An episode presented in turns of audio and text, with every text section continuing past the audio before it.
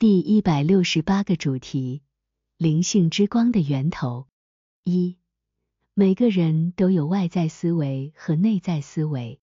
内在思维处于天堂之光中，被称为直接领受；而外在思维处于世界之光中。每个人的理智被构建成可以提升到天堂之光中，并且当他因为某种愉悦而渴望看见真理时，确实会被提升。通过大量经验，我得知这是真实的。关于这一点的奇妙之处，可以在圣智和圣爱与圣智中看到。因为爱与智慧的愉悦提升了思维，使其能够在光中看到事物的本质。尽管之前从未听说过这些事情，照亮心灵的这道光，除了从天堂之主流出之外。别无来源，因为那些将成为新耶路撒冷的人要直接接近主，那光将按秩序流入，即通过意志之爱进入理解的感知。但那些坚信在神学主题上确信理智不应参与，人们应盲目相信教会教导的人，无法在光中看见任何真理。因为他们已经阻碍了光进入自身的路径。A.R. 九百一十四二。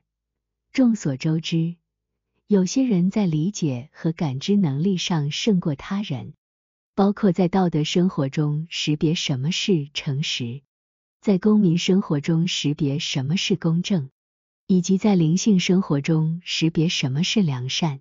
这种差异的原因在于思维的提升至与天堂相关的层面，从而使思维远离外在的感官事物。因为那些仅仅基于感官思考的人，根本无法理解什么是诚实、公正和良善。因此，那些无法深入理解的人依赖他人的观点，并且大量依赖记忆来进行交流。这使他们看起来比别人更有智慧，但那些能够超越感官事物思考的人，如果他们的记忆中的事物是有序的，那么在理解和感知能力上就会超过他人。这取决于他们从内在的深度进行洞察的程度。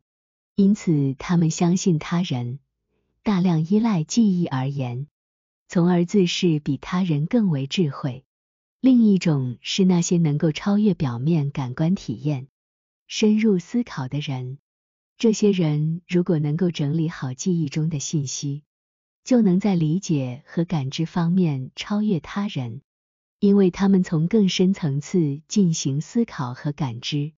A.C. 六千五百九十八第一百六十九个主题：每个渴望真理的人都能看到灵性真理。就像没有动物在看到适合自己生命的食物时不认识它一样，每个渴望的人都有能力在光中看到圣经的真理。人是一种理性和灵性的生物，他们寻找的不是身体的食物，而是灵魂的食物，即信仰的真理。如果一个人渴望这种真理，并向主寻求，他就能够认识到这些灵性的真理。A.R. 两百二十四